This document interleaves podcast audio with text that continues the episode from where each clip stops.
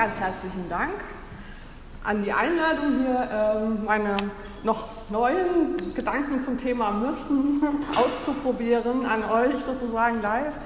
Äh, es ist sozusagen Work in Progress, aber ich habe ähm, schon seit einiger Zeit auch im Zusammenhang mit Diskussionen über Care-Ökonomie, Care-Revolution, Sorgearbeit ähm, den Eindruck, dass auch wir AnarchistInnen mehr über das Müssen und über das Thema Pflichten nachdenken sollten.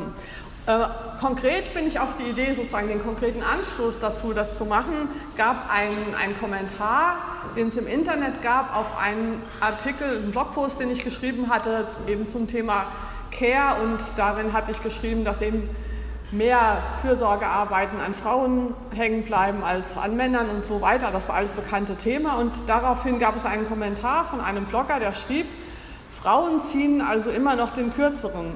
Sie müssen sich um Kinder, Alte und Haushalt kümmern. Die Haustiere hat sie dabei noch vergessen, also ich. Wer sagt eigentlich, dass sie müssen? Wer zwingt sie dazu? Das Patriarchat verkörpert durch den Herrn und Gebieter daheim. Das heißt, dieser Blogger hatte offensichtlich den Eindruck, man muss nur etwas tun, wenn man dazu gezwungen wird. Äh, und da ja ähm, es keinen Herrn und Gebieter daheim mehr gibt für die Frauen, müssen sie sich ja auch nicht um die Kinder kümmern und um den Haushalt. Ergo tun sie das freiwillig und brauchen sich also nicht beklagen. Das war sozusagen diese Logik und mir ist klar geworden, dass es in unserer Kultur und in unserer Logik, die wir natürlich geerbt haben durch unsere Kulturgeschichte, eine Gleichsetzung gibt von müssen und Zwang. Und wenn man nicht gezwungen wird, dann muss man auch nicht und dann macht man es freiwillig. Und das stimmt natürlich nicht, weil eine Mutter muss sich ja nicht um ihre Kinder kümmern, weil sie jemand dazu zwingt, sondern weil das in der Natur der Sache äh, erforderlich ist. Ähm, und äh, seither denke ich darüber nach, wie kann man das müssen, das ich meine, dass wir in der Care Revolution meinen, ähm, abgrenzen oder unterscheiden von dem Müssen als Zwang, äh, von dem Müssen, das eine Folge von Herrschaft ist, gegen die wir uns natürlich zu Recht ähm, zur Wehr setzen. Aber manchmal äh, passiert eben, dass das Kind mit dem Bade ausgeschüttet wird und das gar nicht mehr unterschieden wird zwischen dem Müssen, das die Reaktion auf eine Notwendigkeit ist, und dem Müssen, das die Folge von Herrschaft ist. Das finde ich ist momentan auch deshalb ziemlich äh, wichtig und brisant, weil wir im Zusammenhang mit der Klimakatastrophe ja ähm, da, da, denke ich mir immer, ja, wer muss, wer, warum müssen wir denn eigentlich die Klimakatastrophe aushalten? Wer zwingt uns denn dazu? Ja, also das ist ja eine, müssen wir ja nicht. Also wo, wie begründen wir das eigentlich? Ähm, wo kommt da die Ethik oder die Pflicht rein? Ich fand auch im Zusammenhang mit der Bewältigung oder Nichtbewältigung der Corona-Pandemie diese äh, Beobachtung frappant, wie viele Leute das müssten, zum Beispiel das Masken tragen müssen oder so, sofort mit Zwang identifiziert haben und eben nicht mit Notwendigkeit. Wie sehr das die öffentliche Debatte äh, geprägt hat und in der Art und Weise, wie so manche QuerdenkerInnen argumentiert haben, gab es ja, finde ich jedenfalls, durchaus Parallelen zu manchen anarchistischen Argumentationen gegen Bevormundung, gegen Herrschaft, gegen Befehle von oben und so weiter. Und da fehlte mir eine gewisse theoretische ähm, Schärfe ja, zu unterscheiden, was unterscheidet anarchistischen Protest gegen Zwang und Herrschaft gegen, ähm, und von, von dieser Art der Argumentation auf diesen Querdenker-Demos. Also, und wer zwingt uns dazu, das Sinnvolle zu tun? Niemand eben. Und äh, deswegen die Frage, ja, wie antworten wir als AnarchistInnen darauf? Und das ist eine Herausforderung, die wir mehr haben als andere linke Strömungen, wie zum Beispiel äh, MarxistInnen oder SozialistInnen, die können immer sagen, naja, wir machen den sozialistischen Staat und der macht ja dann gute Gesetze und dann äh, ist das geregelt. Diese, diesen Ausweg haben wir ja sozusagen nicht, also müssen wir eine andere Lösung finden. Und meine, ich versuche jetzt mal so ein bisschen Schneisen zu schlagen oder zu überlegen, woher kommt das Problem und wie können wir es vielleicht beantworten.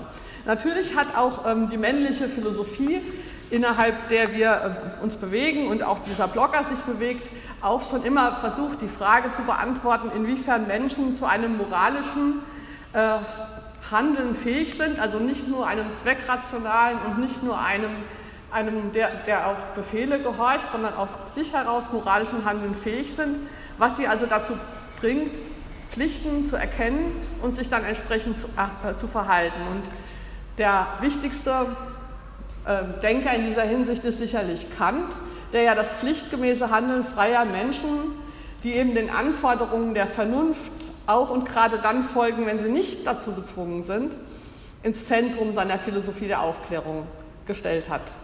Ähm, und Kants These heißt also, die aufgeklärte Vernunft kann sich nicht damit begnügen, nur das zu tun, was von ihr verlangt wird.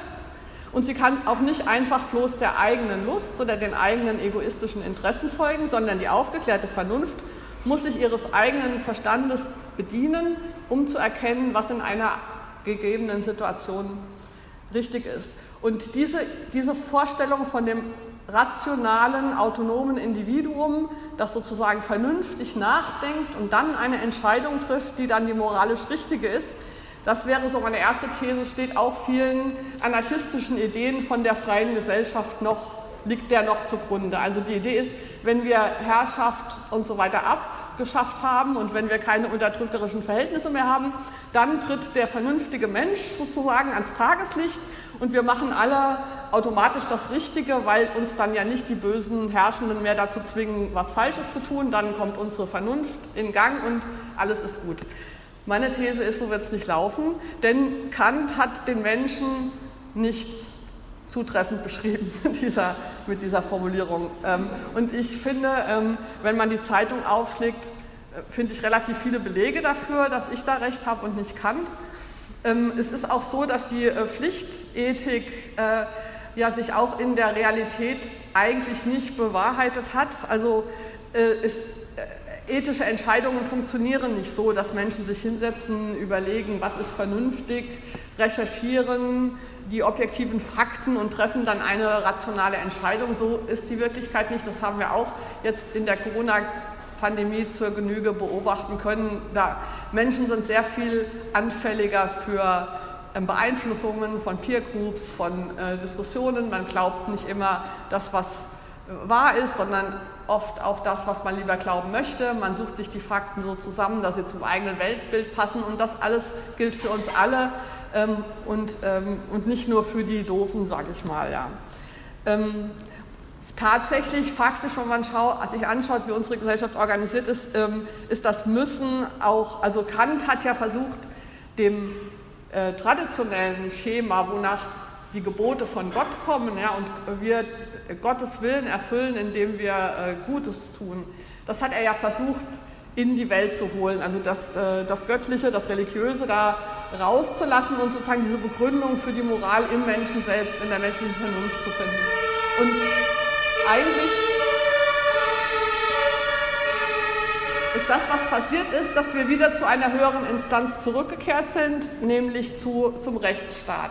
Der Rechtsstaat ist meiner Ansicht nach der Nachfolger von Gott, sozusagen insofern, dass wir jetzt nicht mehr Gottes Gebote ähm, ähm, beachten müssen, sondern äh, die Gesetze befolgen. Und tatsächlich ist auch äh, die, die, Moral sozusagen äh, ja dahin abgewandert, solange ich mich gesetzeskonform verhalte, ist das okay, was ich tue. Das ist eine ethische Haltung, die viele Leute haben, die eben ihr Handeln damit rechtfertigen, dass es ja nicht verboten ist. Und dann diese Instanz, was ist richtig, ja gar nicht mehr vorkommt. Und um es noch einen Dreh weiter zu drehen, haben wir inzwischen auch noch eine Marktförmigkeit der Gesetzestreue sozusagen. Gerade habe ich auf dem Herweg ein schönes Schild fotografiert am Parkplatz vorne, da stand ähm, Parkverstöße kosten 29,90 Euro.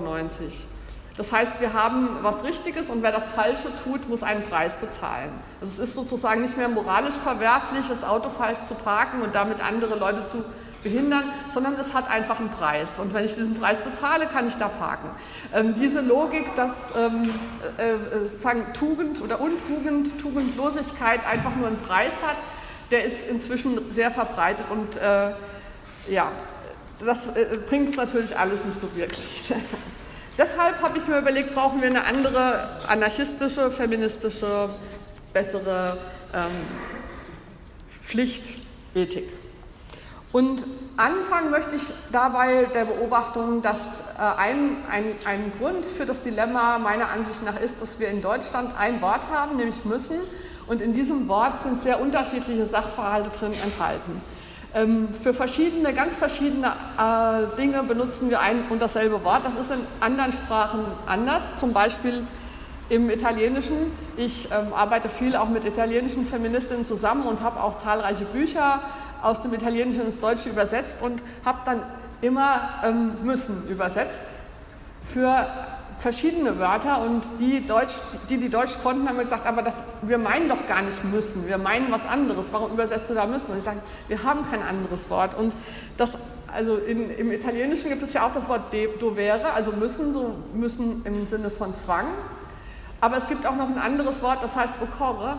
Und das äh, benutzt man nicht für Menschen, also ich muss, io devo, sondern man benutzt es für Situationen. Eine Situation, occorre, erfordert, könnte man sagen. Also eine, eine Situation macht es erforderlich, das.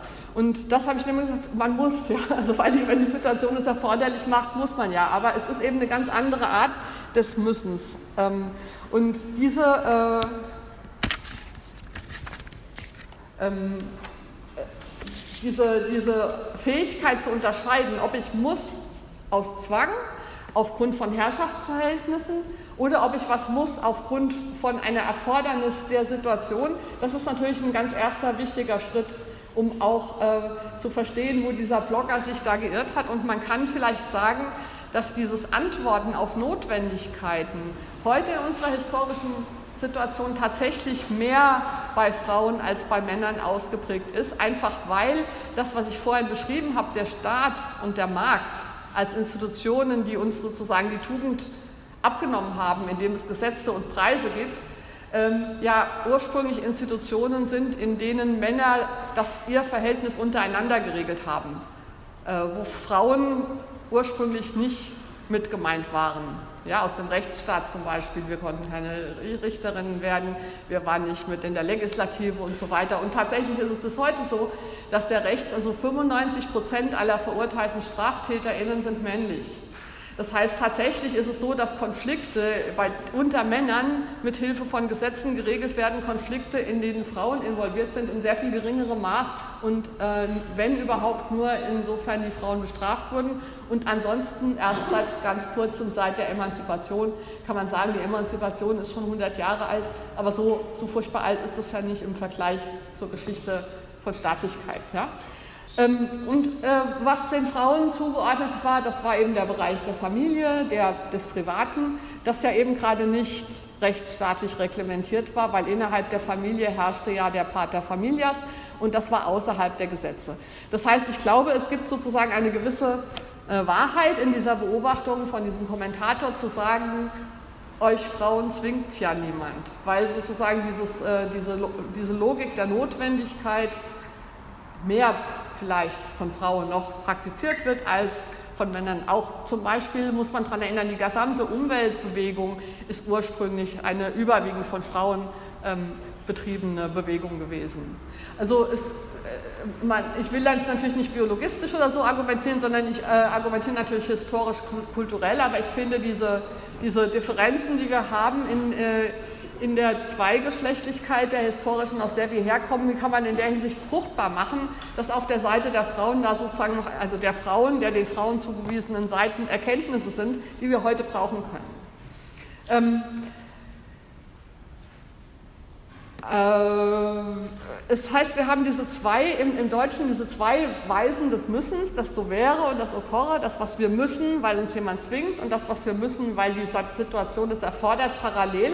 Und es gibt in unserer Geschichte oder unserer Kulturgeschichte ähm, durchaus Spuren, wie man äh, diese, diese Auseinandersetzung zwischen diesen beiden Logiken ähm, analysieren kann. Ich habe eine davon ausgewählt, bei der es äh, sehr ins Auge springt und die man auch sozusagen als Memes benutzen kann, um weiterhin die Situation zu verstehen. Und zwar ist das das Märchen von Frau Holle, oder Goldmarie und Pechmarie. Ich weiß nicht, wer von euch es, es kennt. Ich erzähle es ein bisschen. Die Geschichte geht so. Es ist ein Märchen, das äh, ein altes Volksmärchen ist, Anfang des 19. Jahrhunderts erstmals schriftlich festgehalten von Dorothea Wild und später von den Brüdern Grimm adaptiert, verändert und in ihre Märchensammlung auch aufgenommen.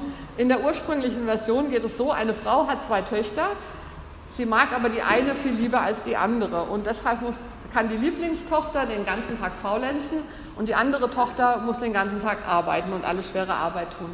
Eines Tages fällt dieser Tochter, die arbeiten muss, die Spule mit Garn in den Brunnen, woraufhin die Mutter sauer wird und sagt, jetzt springst du hinterher und holst die wieder raus.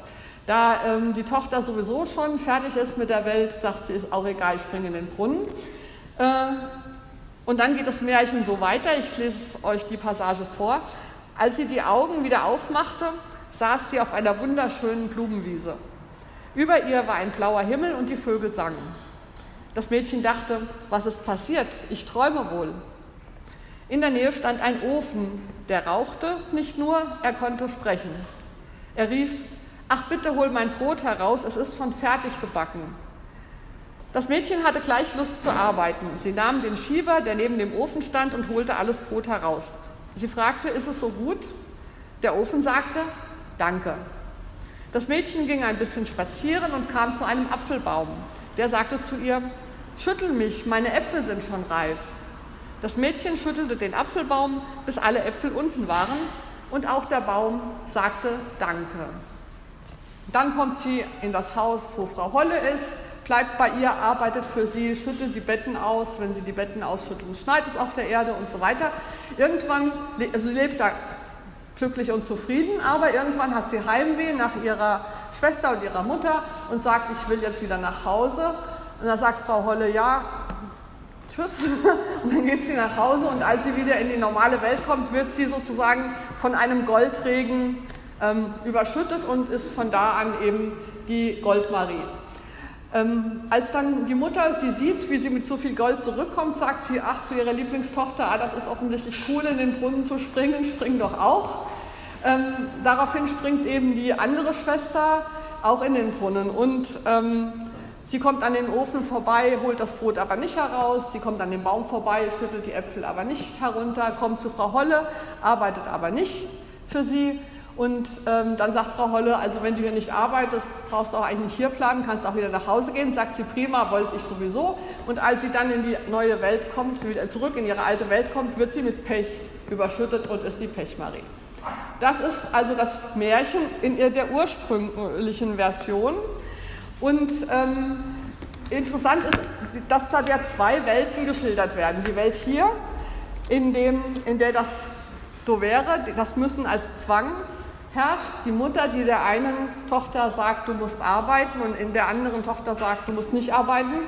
Und äh, gearbeitet wird sozusagen auf Befehl. Und in äh, die andere Welt, das Reich der Frau Holle, äh, in die eine alte nordeuropäische Sagengestalt, die Perchta, eingegangen ist, vielleicht auch eine alte Gottheit, ähm, der Fülle, das ist ein Reich der Fülle. Da gibt es genug für alle. Es gibt keine Privilegien, aber man muss sozusagen, also das ist das Reich der Notwendigkeit. Wenn das Brot fertig ist, muss man es aus dem Ofen holen. Wenn die Äpfel reif sind, muss man sie runterschütten. Aber es ist also ein, ein Reich der Fülle. Aber es ist nicht das Schlaraffenland, wo man sich hinlegen kann, nichts tut und die gebratenen Trauben fliegen dir in den, in den Mund, sondern es ist ein Reich der Fülle, das für die Fülle darauf angewiesen ist, dass alle mithelfen. Und das andere, sozusagen diese, diese Gegenüberstellung dieser zwei Reiche, finde ich äh, sehr, sehr interessant. Auch, ich lese darin auch eine Utopie. Also ich lese das Reich der Frau Holle da als Utopie, wie es gut ist. Und das Reich sozusagen hier bei uns als Beschreibung darum, warum es bei uns nicht gut ist, weil nämlich nicht alle helfen, sondern die einen arbeiten müssen und die anderen, die das Privileg haben, nicht arbeiten zu müssen. Es ist also eine Geschichte über Privilegien und Ausbeutung. Ähm, in der Adaption der Brüder Grimm wird diese Geschichte im Prinzip so beibehalten, aber an einigen Punkten verändert. Und zwar ähm, wird äh, aus der äh, Mutter, die zwei äh, Töchter unterschiedlich behandelt, eine, also die, diese, diese im Prinzip sind ja die beiden Maries die Folge ihrer sozialen Umstände. Die eine ist faul, weil die Mutter es ihr erlaubt, die andere ist fleißig, weil sie dazu gezwungen wird von der Mutter. In in der Version der Brüder Grimm diese, werden diese Unterschiede moralisiert und in die Person hineingelegt. Das eine ist die faule Tochter, das andere ist die fleißige Tochter. Und was auch interessant ist noch für heutige Schönheitsdiskurse, die faule ist dann auch die hässliche Tochter und die fleißige ist die schöne Tochter. Also Schönheit als äh, äußerliches Zeichen von Frauen, in denen sich ihre Tugend zeigt. Also eine schöne Frau ist nicht einfach nur schön, sondern sie ist tugendsam und deshalb schön. Und ähm, diese, diese ähm, Internalisierung von Handlungen äh, bewirkt dann, dass am Ende das Gold und das Pech nicht mehr die Konsequenz des Handelns ist. Also wenn ich das fertige Brot aus dem Ofen hole, bin ich reich, wenn ich das fertige Brot im Ofen verkokeln lasse, bin ich arm. Also die Armut und Reichtum, Gold und Pech ist die Konsequenz des Handelns. Daraus wird eine Belohnung und Bestrafung. Das fleißige Mädchen wird mit dem Gold belohnt und das faule Mädchen wird mit dem Pech bestraft. Das heißt, es ist sozusagen die Konsequenz über Bande an eine Tugendphilosophie geknüpft. Und ähm, dann wird sie natürlich schräg. Und was an der ganzen Geschichte dann besonders schräg ist, ist, dass man sich natürlich fragt, warum um Himmels Willen die Mutter die, die faule, hässliche Tochter lieber mag als die fleißige, schöne Tochter. Das ist ja dann erklärungsbedürftig. Und aus diesem Grund machen dann die Brüder Grimm eben aus der faulen, hässlichen Tochter die leibliche Tochter der Mutter, während die schöne, fleißige die Stieftochter ist. Das heißt, es wird dann sozusagen durch die Biologie der Herkunft erklärt, warum die Mutter ihre Gunst so ungleich verteilt. Im ursprünglichen Märchen ist es die Mutter und nicht die Stiefmutter der einen, also die Mutter von beiden. Ich finde, diese, diese Veränderung zeigt eben sehr schön, wie, wie nah beieinander diese beiden Logiken von Müssen, also von Zwang und von Notwendigkeit sind und dass man wirklich nur ganz kleine Parameter verschieben muss, um aus der einen Geschichte eine völlig andere zu machen. Und dieses Phänomen haben wir sehr oft ähm, bei, äh, der, finde ich, ich habe das mal äh, äh, gefährliche Nachbarschaften genannt. Äh, das haben, ja, also das heißt, es ist nicht so, dass die freiheitliche Welt da ist und die Welt des Zwangs da und die sind ganz weit voneinander auseinander und dazwischen gibt es Unmengen Übergänge, sondern es ist eher so, dass die ganz dicht zusammenliegen und man muss nur einmal eine kurze falsche Abzweigung nehmen und dann ist man sozusagen, man muss, also wie durch diesen Brunnen, ne? es ist kein weiter Weg. Ich habe das ähm, wie ein Wurmloch. Die liegen nebeneinander und man kann ganz schnell von der einen zu der anderen kommen. Und das finde ich so, ähm, wenn wir über Herrschaftsfreiheit nachdenken, so ein, ein wichtiges Bild. Also dass wir uns, dass der, der Weg ist nicht ungeheuerlich weit. Manchmal ist es nur so ein kleiner, eine kleine Tür, nimmt man die Tür oder die Tür, geht man durch den Brunnen, ja. Aber man kann auch ganz schnell eben auf der falschen Seite dann gelandet sein. Ähm, ja, Natürlich ist bei der Frage, wenn wir die Notwendigkeit ins Zentrum stellen, also ähm, was ist notwendig, was erfordert die Welt, was äh, braucht es von uns, dann, äh, dann, dann ist darauf die Antwort nicht immer eindeutig. Also das ist dann auch Frage von politischen Über Überzeugungen. Wann ist das Brot fertig? Also der Klassiker, wann ist das Klo dreckig genug, dass es geputzt werden muss? Ja? Und äh, es gibt also eine, eine, einen, einen gewissen Korridor, sozusagen, was das, was notwendig ist, ist nicht wissenschaftlich feststellbar. Wir sind da nicht im Bereich der Wissenschaft, sondern im Bereich der Politik. Äh, ähm, wichtig ist, die, aber, aber die, die, ähm, diese Diskussion darüber, wir führen ja momentan auch im Zusammenhang mit der Klimakatastrophe und auch mit Corona und so weiter immer diese Diskussion, was ist denn die Wissenschaft, also was hat die Wissenschaft sozusagen herausgefunden, sodass wir gar nicht mehr eine politische Wahl haben, wie wir damit umgehen wollen. Das wird ja manchmal so dargestellt, auch, auch von Fridays for Future oder so manchmal. Ähm, und das erscheint mir sehr unpolitisch, weil tatsächlich haben wir natürlich die politische Wahl zu sagen, wir wollen, ähm, keine Ahnung, wir wollen die Bevölkerung durchseuchen lassen, ja, wir, wollen, äh, wir wollen den Klimakatastrophe nicht aufhalten. Ähm, ich finde, wenn man das äh, auf eine reine Frage, man muss der Wissenschaft glauben, reduziert, dann hat man den politischen Aspekt aus den Augen verloren. Was ich wichtiger fände, wäre bei der Notwendigkeit, äh, das offen auf den Tisch zu legen, worum es geht. Natürlich muss eine Mutter sich nicht um ihre Kinder kümmern, sie kann sie auch verhungern lassen. Also wenn wir jetzt mal das Gesetz beiseite lassen. Das heißt, bei dem, was notwendig ist und in politischen Diskussionen, sollten wir einfach immer nur sagen, ja klar kann man darüber diskutieren, aber das und das sind die Konsequenzen. Man macht im Prinzip Aussagen über die Welt. Also das finde ich auch das Schöne an dem italienischen Wort occorre, dass es ja nicht zu mir, also nicht ich muss, sondern die Situation macht es erforderlich. Wir reden nicht über uns, wir reden über die Welt und wie wir darauf reagieren wollen, ist schon in unserer Freiheit. Wir müssen halt die Konsequenzen offen zutage legen. Was passiert, wenn wir das nicht machen? Wir können uns da schon für entscheiden. Aber was passiert dann? Und wollen wir das? Und können wir dann die Verantwortung, im Prinzip geht es um die Verantwortungsübernahme, können wir die Verantwortung übernehmen? Innerhalb dessen ist es eben äh, möglich, unterschiedlich auf die Frage zu antworten, wann muss das Klo geputzt werden. Da gibt es keine objektive Antwort drauf. Ähm, ich fahre einmal und das fand ich wirklich schön. Also, aber wichtig ist eben sozusagen, dass man es nicht vermengt und dass dann die einen was verantworten, von dem dann die anderen die Konsequenzen tragen müssen. Und ein sehr schönes Beispiel fand ich mal, als ich in, in einem ähm, Wohnprojekt übernachtet habe, wo es zwei Küchen gab. Es gab eine eine dreckige Küche und eine saubere Küche sozusagen. Und äh, die äh, einen saßen in der dreckigen Küche, da quoll alles über von Aschenbechern, alles war verraucht. So. Also, und die andere Küche war schön aufgeräumt und so weiter. Und man musste sich aber in diesem Hausprojekt entscheiden, welche Küche man benutzen wollte.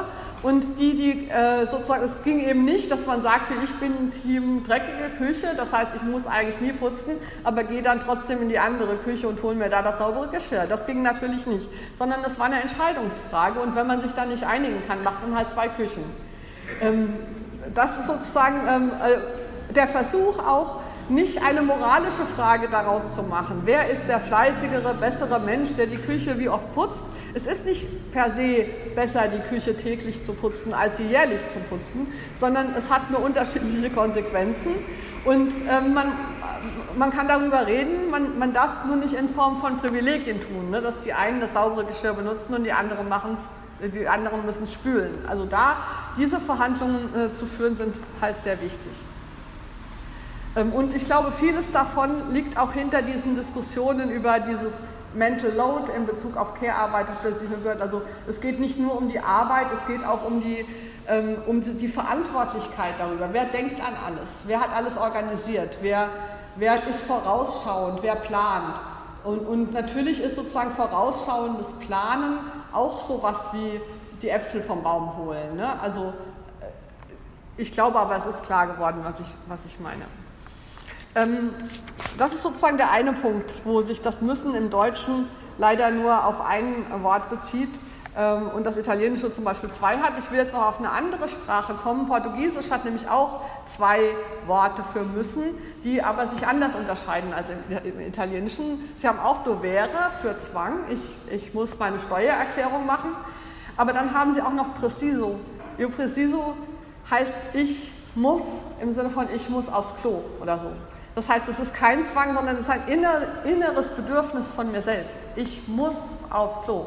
Das heißt, ich ähm, habe das anfangs, wenn ich in Brasilien war, immer häufig verwechselt und habe dann gesagt, ich io devo, ich muss aufs Klo im Sinne von, es zwingt mich jemand. Alle haben immer gelacht, wer zwingt dich dann aufs Klo zu? Weil es natürlich was völlig anderes ist. Es ist eine völlig andere Logik, nur wir im Deutschen unterscheiden es nicht, weil wir nur ein Wort haben. Aber auch es ist genauso ähm, unterschieden wie ähm, äh, und dieser Aspekt des Ich muss im Sinne von, es ist mir ein in, aus mir selbst herauskommenden Bedürfnis, das zu tun, das ist auch sehr wichtig, finde ich, für eine Ethik des Müssens, des herrschaftsfreien Müssens sozusagen. Ja? Ähm, das heißt, äh, ähm, wir haben natürlich dieses, weil dieses, diese Notwendigkeit, das ist natürlich in der, in der Kantschen Tugendethik auch schon drin, ne, dass man eben vernünftig die Notwendigkeit sieht und so weiter. Aber was Kant dann eben daraus macht, ist die Pflicht, das äh, Moralische. Also ich, ich muss sozusagen meine Lust, etwas zu tun, unterdrücken, um dann das, äh, der Pflicht nachzukommen, das Notwendige zu tun. Ne? Freiheit ist die Einsicht in die Notwendigkeit. Und die Einsicht in die Notwendigkeit ist immer ganz anstrengend und ach, wir würden ja so gerne spielen, aber wir müssen jetzt halt Äpfel ernten oder sowas.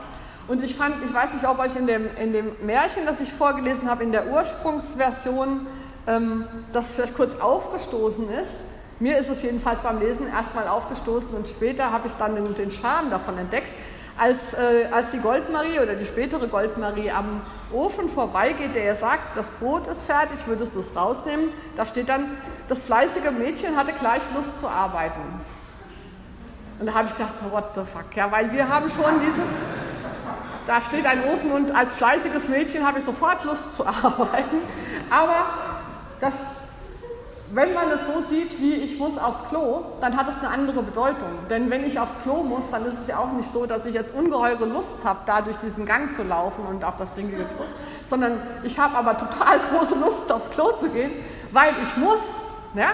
Und diese Art ähm, äh, äh, äh, frage ich mich, wie hat sie das gemacht, dass sie genau so das Brot aus dem Ofen holen muss, wie ich aufs Klo. Also diese, diese Art geistige Haltung zu einer Notwendigkeit, die das ähm, Erfüllen der Notwendigkeit oder die das Tun des Notwendigen mit Lust identifiziert, mit, mit einem inneren Bedürfnis, mit diesem portugiesischen Preciso. Ich muss das Brot jetzt aus dem Ofen holen, also ich würde sagen, wenn ich zu Hause einen Kuchen backe und der ist fertig, äh, dann ist das sowas, so eine Art Muss. Also selbst wenn ich da mitten an der spannenden Stelle bei, der, ja, äh, bei Netflix sitze und der Ofen klingelt, dann muss ich den schon rausholen. Und das ist nicht eine lästige Pflicht, sondern ich will den auch wirklich rausholen. Ne? Da muss mich keiner zu zwingen. Und diese Art innere Haltung, ähm, ja, die Frage ist, wie kommen wir dahin? Aber es steckt jedenfalls eine Wahrheit in dieser Beobachtung, wenn man eine Notwendigkeit wirklich erkennt, dann will man auch darauf antworten. Dann, dann spürt man das Bedürfnis so ähnlich, wie man das Bedürfnis, wie man ein körperliches Bedürfnis spürt, unmittelbar. Ich finde da auch so, da kommen wir aber wieder in diese, in diese, in unserer Tradition und klar auch vor allen Dingen in Bezug auf Kant diese, diese Abspaltung zwischen Körper und Geist, diese, diese dualistische Sicht auf die Welt, dass das Körperliche und das Geistige zwei völlig getrennte Sachen sind, sodass wir äh, gelernt haben, körperliche Bedürfnisse, die stehen sozusagen der Tugend im Weg, ja? die hindern uns daran, gute Menschen zu sein. Unsere Triebe, unsere Bedürfnisse, unsere fleischlichen Lüste, also die Tradition ist natürlich schon älter als kann. Aber ich denke mir mal, vielleicht kann ich von meinen körperlichen Bedürfnissen was lernen und kann von diesem Gefühl des aufs Klo müssen, was darüber lernen, wie es ist, die Klimakatastrophe aufhalten zu müssen. Also die Frage ist sozusagen, wie, ähm, äh, ich weiß nicht, wer von euch gestern Morgen bei dem Vortrag von Andreas war, hieß es, glaube ich, dieser Theologe war, der diese, diesen Film von dem abbrechenden Gletscher gezeigt hat und ja die Frage gestellt hat, ja, 77 Millionen Menschen haben sich diesen Clip schon angeschaut, aber warum fühlen die jetzt nicht die Notwendigkeit, auch entsprechend was zu tun gegen diese Klimaveränderung? Und ja, das ist eben genau die Frage. Wie können wir das spüren, das, das Gute?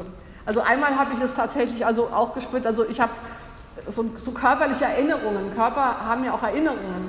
Eine körperliche Erinnerung von mir ist tatsächlich wo ich dieses Müssen in Bezug auf Badputzen mal gespürt habe.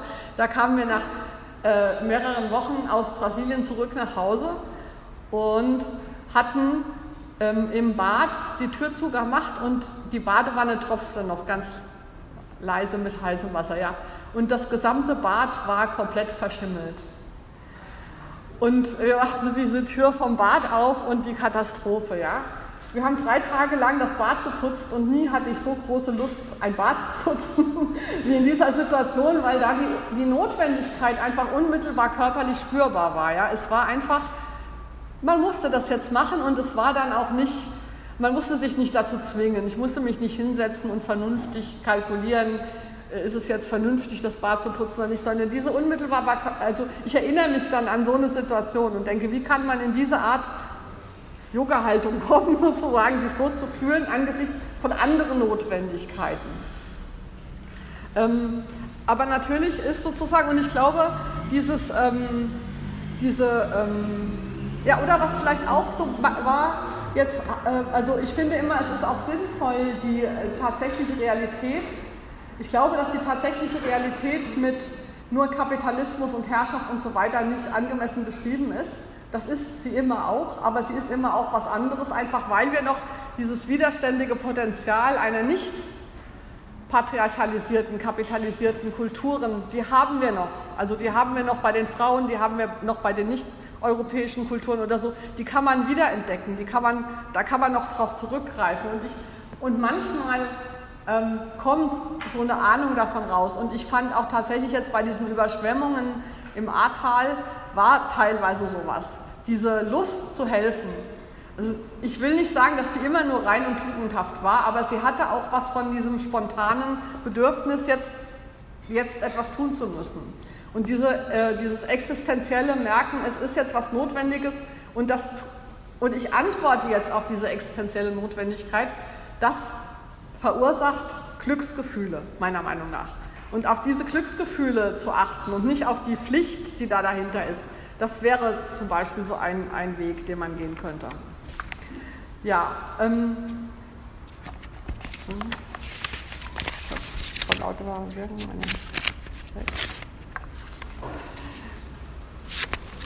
Wo ist meine Seite 7? Ich habe ja alles durcheinander geworfen.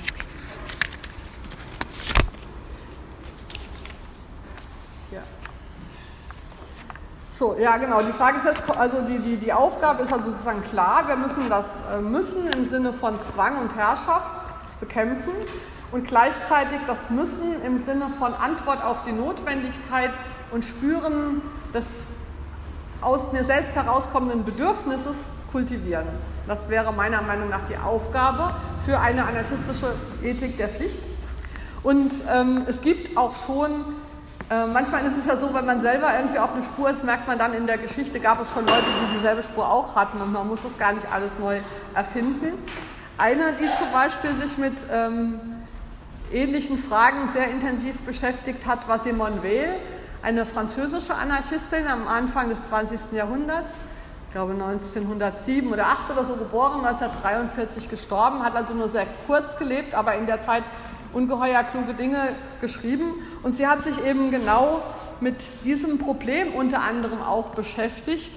Ähm, und zwar überlegt, wie kann ein Mensch gut handeln angesichts der Tatsache, dass, dass sie so schwach ist, dass die Pflichterfüllung nicht klappt? Also auch sie hat schon an sich beobachtet, also wenn, wenn das gute Handeln der Menschen davon abhängt, dass sie moralisch werden und auf moralische Weise ihre Pflicht erfüllen, dann können wir es vergessen. Dann klappt es nicht. Ja?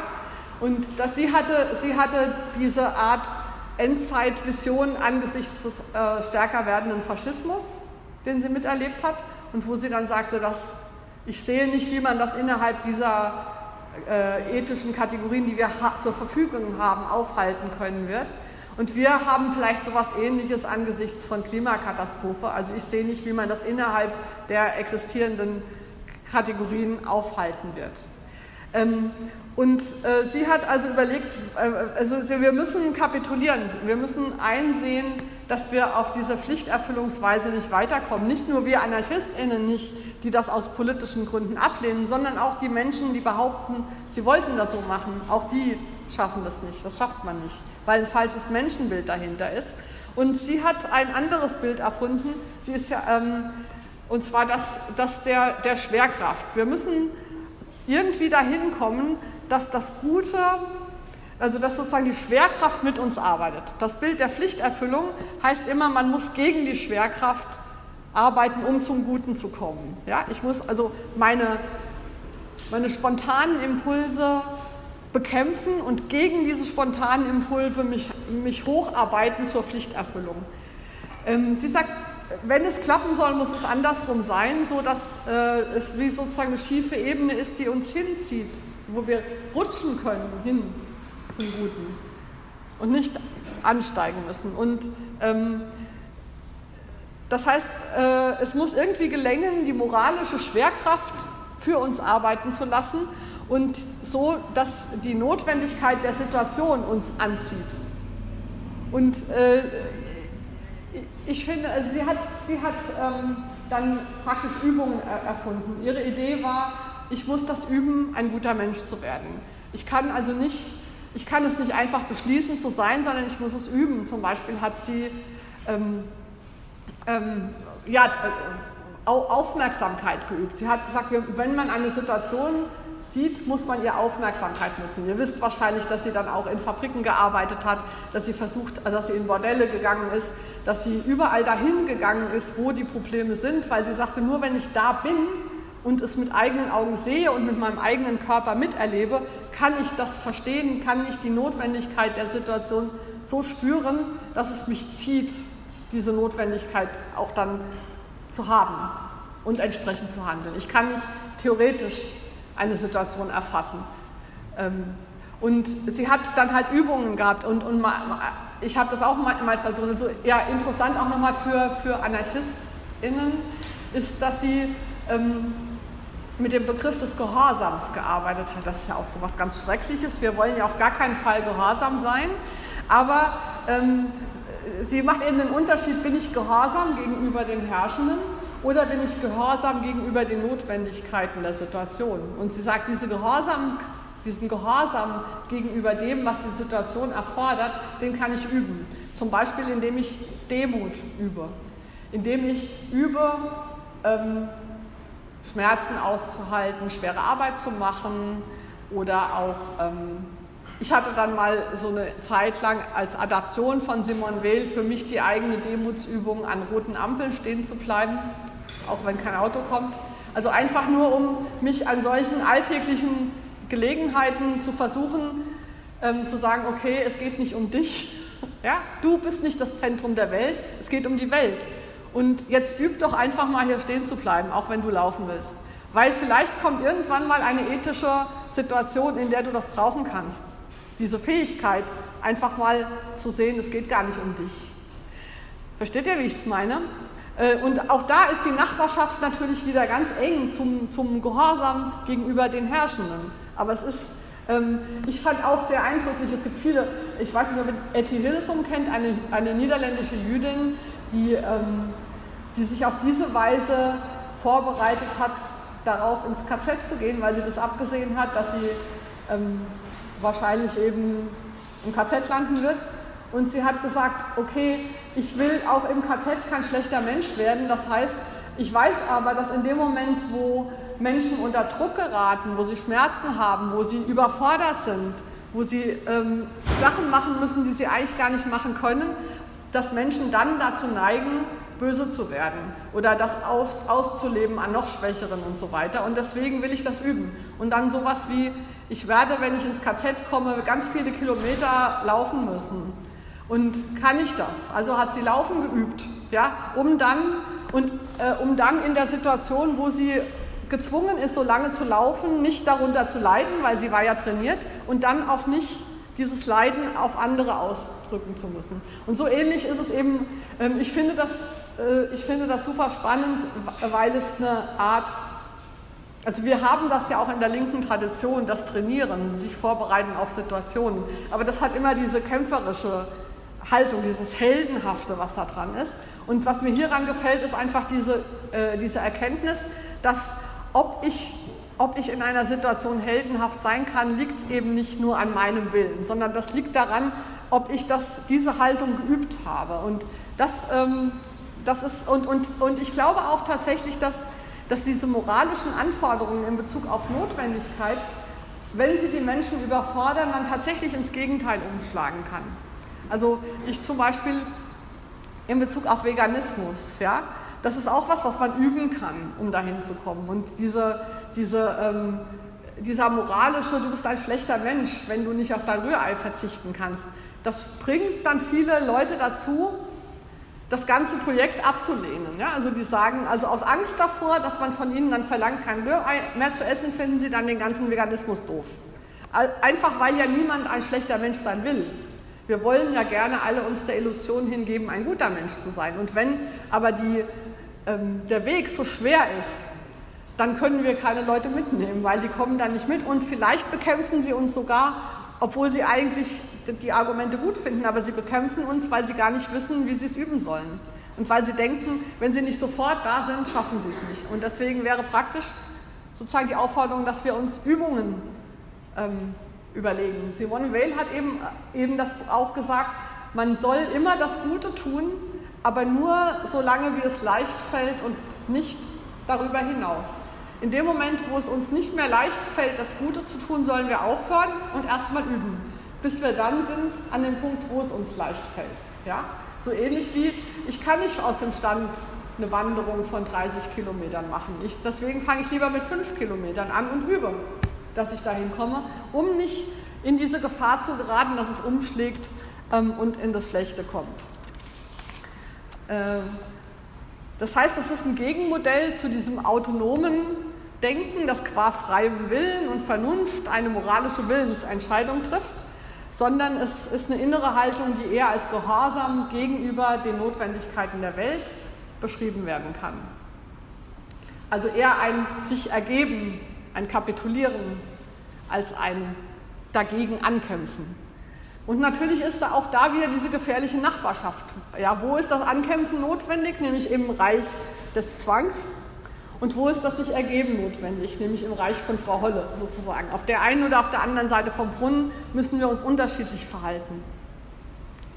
Ähm, Übrigens auch ganz ähnlich in, in, ihrem Denken in dieser Hinsicht ist Hannah Arendt in ähm, Die Banalität des Bösen, wo sie eben auch beschreibt, dass das Böse auch nichts ist, was man per Willensakt macht, sondern dass das Böse auch kulturell gewachsen ist, dass das auch eine Frage der Übung ist.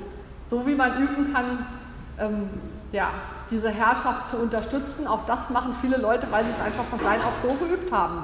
Und weil wir natürlich in der Kultur leben, die genau das einübt durch, was weiß ich, Konkurrenz und so weiter ist. So, und noch eine letzte, zum, eine vorletzte Philosophin.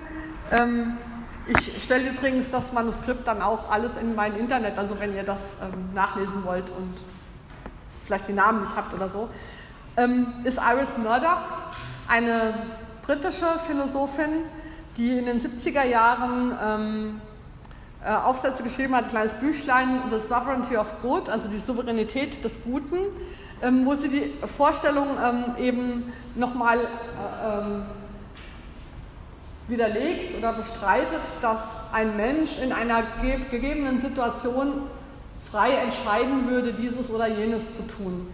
Weil sie sagt, wenn wir in eine konkrete ethische Entscheidungssituation kommen, dann ist durch unser bisheriges Leben eigentlich schon vorgegeben, wie wir uns dann entscheiden werden.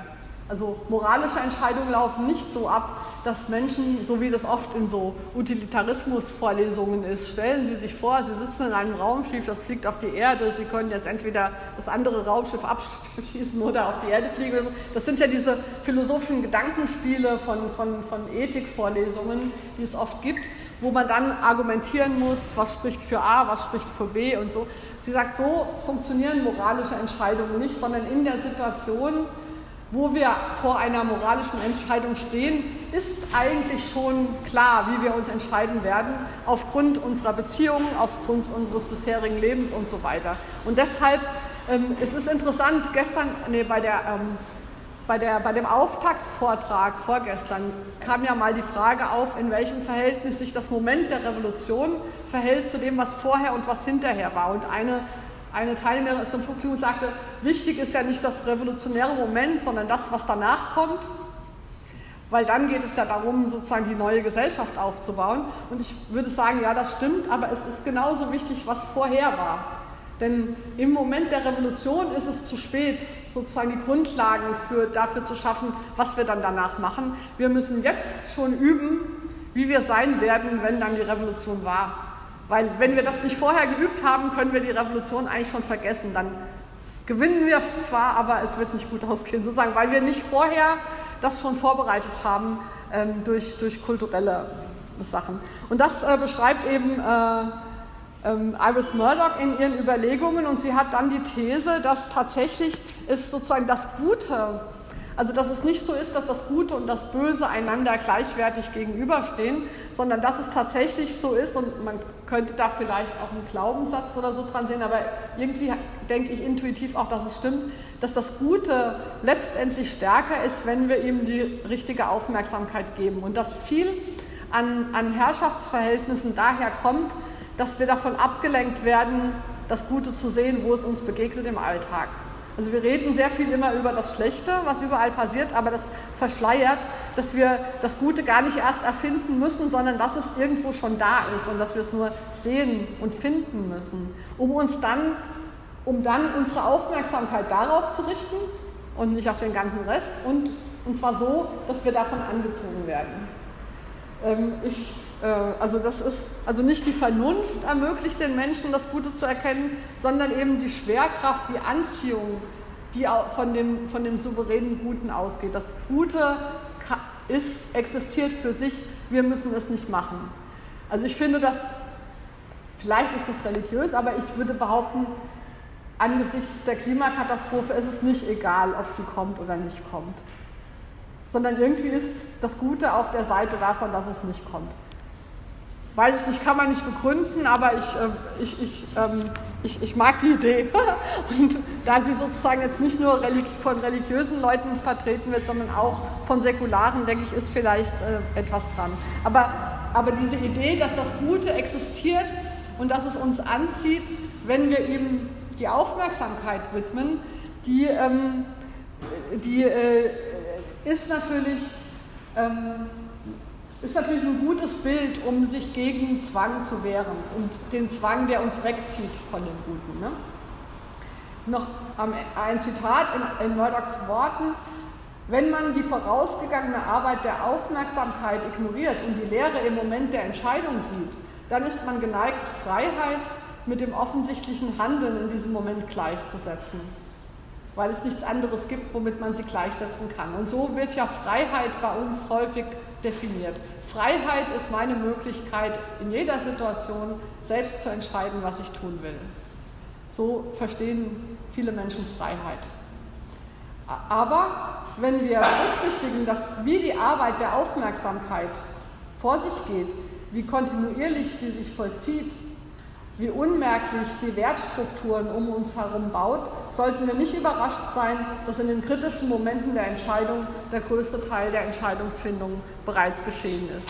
Und das wäre zum Beispiel was, wenn Leute so, so gaga über Freiheit reden, wie meine Freiheit bedeutet, dass ich keine Maske tragen muss, jetzt noch das Beispiel. Meine Freiheit bedeutet, dass ich weiter Auto fahren darf oder so.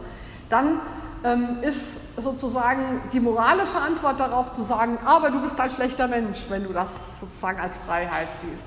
Die bessere oder meine Antwort oder ein Vorschlag, wie man ihn anders antworten könnte, wäre zu sagen, ja, überleg mal, ob das tatsächlich Freiheit ist und wie sozusagen in welchen Strukturen du bisher gelebt hast, um das als Freiheit zu, zu verstehen. Weil in Wirklichkeit bist du gar nicht frei, du machst nur das, was du sollst jetzt. Ja? Also ich, es ist vielleicht auch eine blöde Antwort, man muss natürlich Antworten immer auch im, im, direkten Gespräch sein, aber mir hilft es, das zu verstehen, zu sagen, das sind nicht einfach unmoralische Menschen, sondern die haben einfach ein falsches Konzept von Freiheit. Und ähm, ja, vielleicht kann man ihnen ein besseres auf irgendeine Weise schmackhaft machen, indem man es anders vorlebt.